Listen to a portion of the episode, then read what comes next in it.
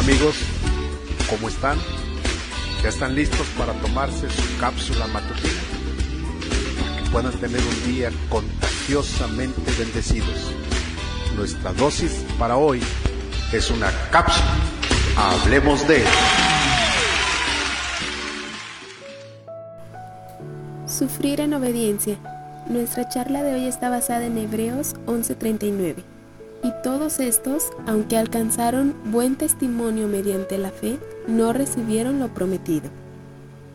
El capítulo 11 de Hebreos inicia con una definición de la fe y continúa enumerando una larga lista de los hombres y mujeres que obedeciendo y siguiendo la iniciativa de Dios lograron grandes victorias por medio de la fe.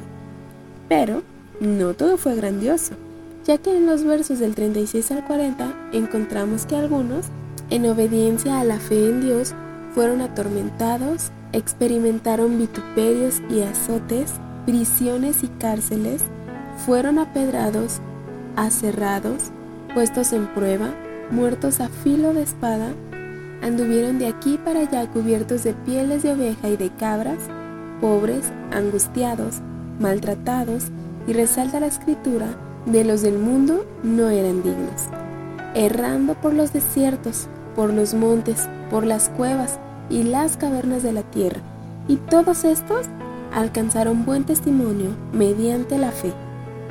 Muchos cristianos piensan que la fe es la que nos lleva a grandes victorias y la mayoría se detiene en el primer verso de este capítulo 11. Pero podemos ver en los últimos versos que el obedecer en fe a Dios a veces nos lleva al doloroso privilegio de sufrir y hasta morir por Cristo. A veces la fe se muestra sentada sobre ceniza, como le pasó a Job, rascándose con un tiesto, soportando increíble dolor, pena y pérdida.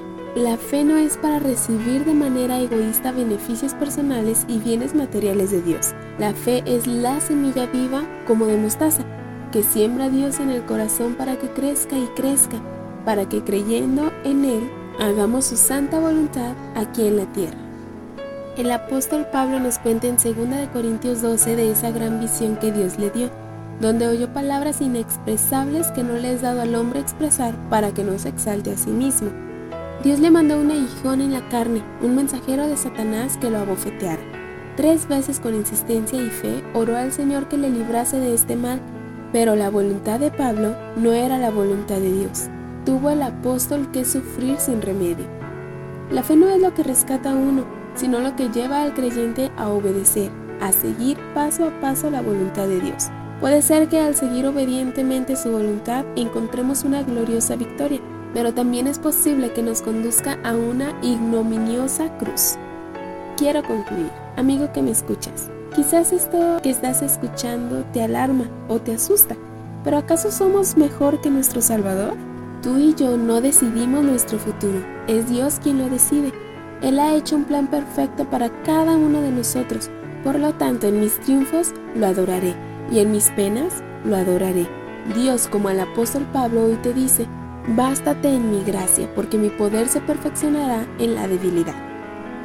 Por tanto, de buena gana me gloriaré más bien en mis debilidades, para que repose el poder de Cristo, por lo cual por amor a Cristo me gozo en las debilidades, en afrentas, en necesidades, en persecución, en angustias, porque cuando soy débil, entonces soy fuerte.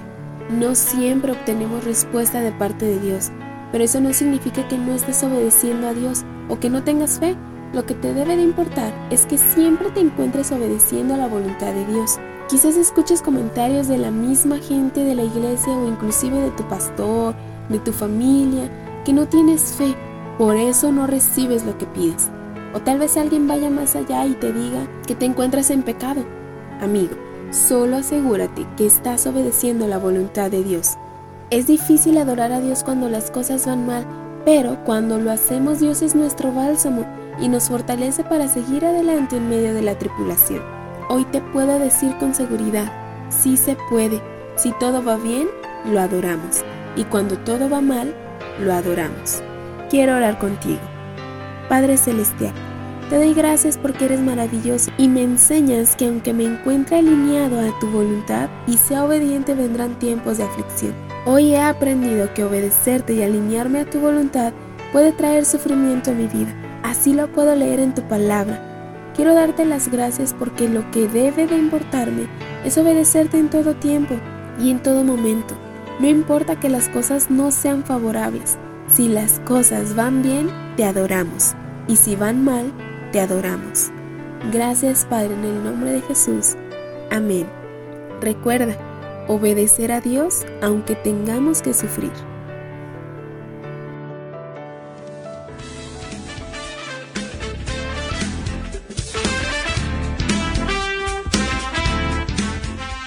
Si tienes algún comentario, me puedes escribir a los correos cca.campustala.gmail.com Nos vemos en la siguiente cápsula. Hablemos de...